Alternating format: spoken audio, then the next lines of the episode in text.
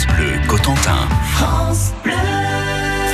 8h36 à la une de la presse. Bonjour Frédéric Thiebaud. Bonjour Lionel, bonjour à tous. Alors on ouvre la presse de la Manche. Ce matin vous êtes en ligne avec son directeur délégué. Et c'est Laurent Gouillet. Bonjour Laurent. Bonjour Frédéric, bonjour à tous.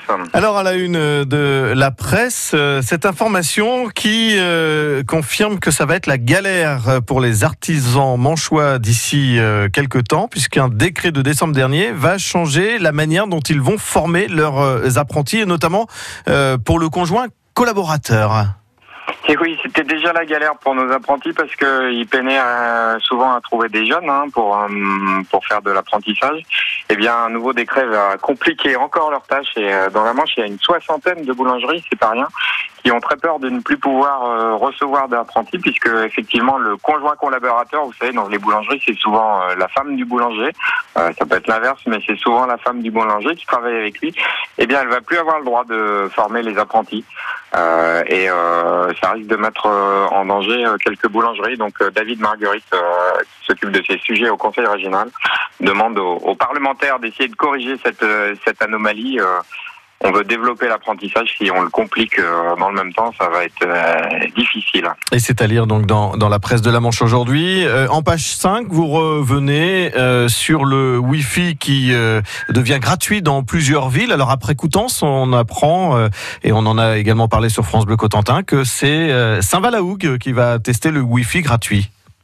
Oui, il va y avoir 12 villes hein, dans la Manche qui vont euh, faire profiter euh, les habitants, mais aussi les touristes, notamment à Saint-Va, du Wi-Fi gratuit dans, dans les rues du centre-ville, grâce à un, projet européen. Donc effectivement, il y a Coutances, il y a Wi-Fi, il y a Saint-Va, euh, il y en aura d'autres, Barenton, Bréal, Grandville.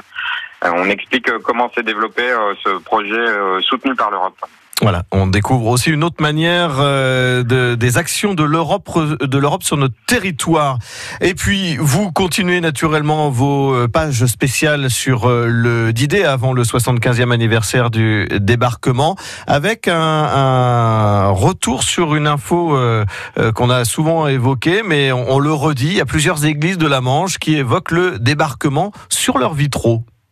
Oui, forcément, le débarquement, ça, ça, ça a beaucoup marqué euh, ce territoire et forcément, ça s'est traduit euh, dans les églises aussi. Donc, il y a effectivement beaucoup de vitraux. On fait un peu le tour. Il y a celui de Sainte-Mère, évidemment, qui avait été offert par des euh, vétérans, mais on, présente aussi des vitraux moins connus, ceux de Vigile, en huit panneaux, qui, qui racontent le bombardement de la Hague, le, le débarquement, etc.